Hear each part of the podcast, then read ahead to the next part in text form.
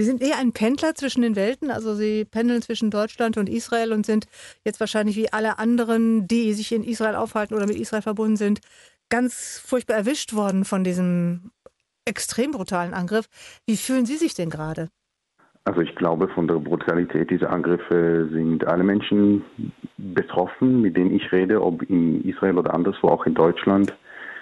Äh, denn die Bilder, die uns erreichen aus der Grenzregion zu Gaza, lassen den Atem stocken. Also das sind, also mein Entsetzen, das Entsetzen, das ich spüre, ist kein israelisches Entsetzen, das ist ein menschliches Entsetzen. So leben wir in Israel tatsächlich seit Samstagmorgen in einem endlosen Albtraum. Ja, also man hat ja schon viel mitbekommen über Kriegshandlungen in Israel. Es ist wirklich von einer ganz anderen Brutalität, als man dann bisher kennt. Da, da spürt man ja auch unglaublichen Hass dahinter, oder?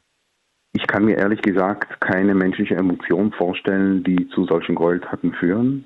Ähm, ich will und kann mich nicht in die Köpfe der hineinversetzen, die hinter diesen Gräueltaten stehen.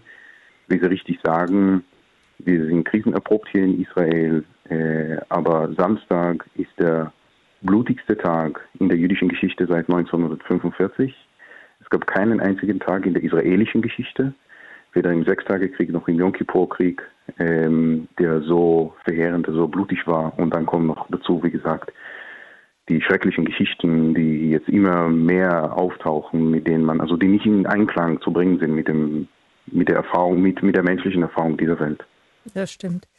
Ähm, jetzt sind Sie natürlich auch ähm, Sie haben studiert dazu, Sie sind geschichtlich bewandert, Sie erhalten Vorträge dazu, zum Beispiel auch zu dem, wie, wie das Verhältnis zwischen äh, Israelis und Palästinensern ist, auch durch die Siedlerpolitik. Sehen Sie irgendwo, natürlich nicht für die Brutalität, aber für, dass es so dann doch mehr eskaliert ist, sehen Sie da irgendwo Hintergründe, die auch im Staate Israel vielleicht so ein bisschen, ich weiß es nicht, also ich bin da auch ganz fassungslos.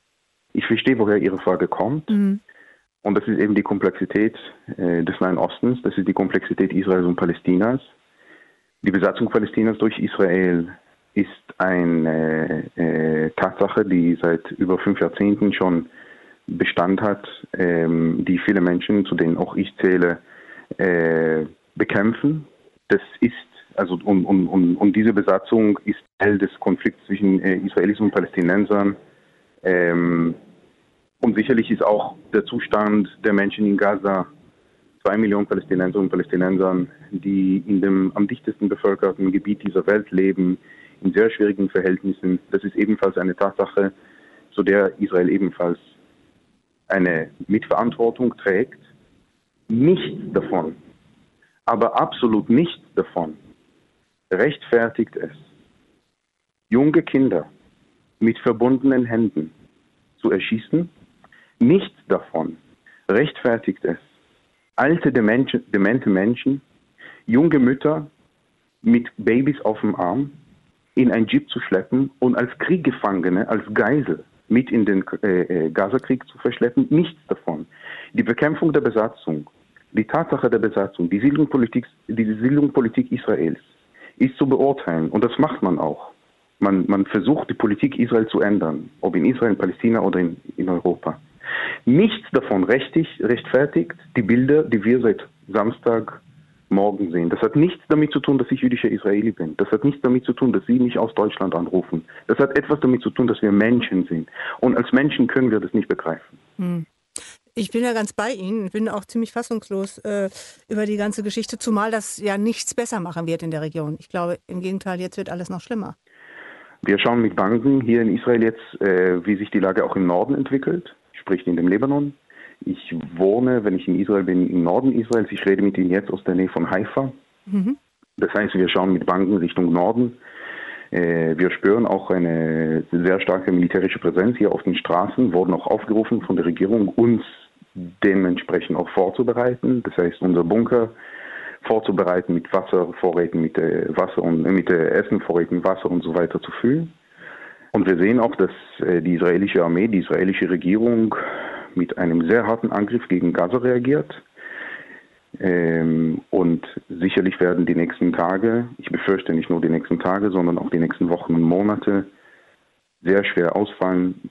Und dabei muss ich auch ganz klar sagen, die Zivilbevölkerung in Gaza zahlt jetzt einen hohen Preis für die Unmenschlichkeit und Brutalität der Hamas-Bewegung.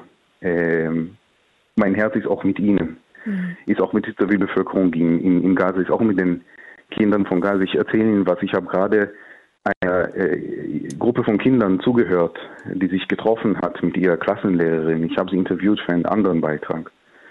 Und wir haben ebenfalls gefragt, was ist jetzt mit den Kindern in Gaza? Was passiert jetzt mit den Kindern in Gaza? Das, das darf man nicht vergessen, auch an diesem Tag, auch wenn das Blut kocht. Das stimmt, ja. Ähm, jetzt haben Sie natürlich im nächsten Jahr einen Vortrag hier. Glauben Sie überhaupt, dass, dass das noch alles funktioniert, dass Sie normal zu uns kommen können, einen Vortrag zu halten, auch wenn das nicht das Wichtigste der Welt ist? Aber natürlich wäre es für, für alle Beteiligten auch gut, wenn wir aus erster Hand äh, weiter mit Israelis sprechen könnten. Liebe Frau Kraft, man ist sehr jetzt mit dem Alltag beschäftigt, äh, was jetzt heute, morgen passiert.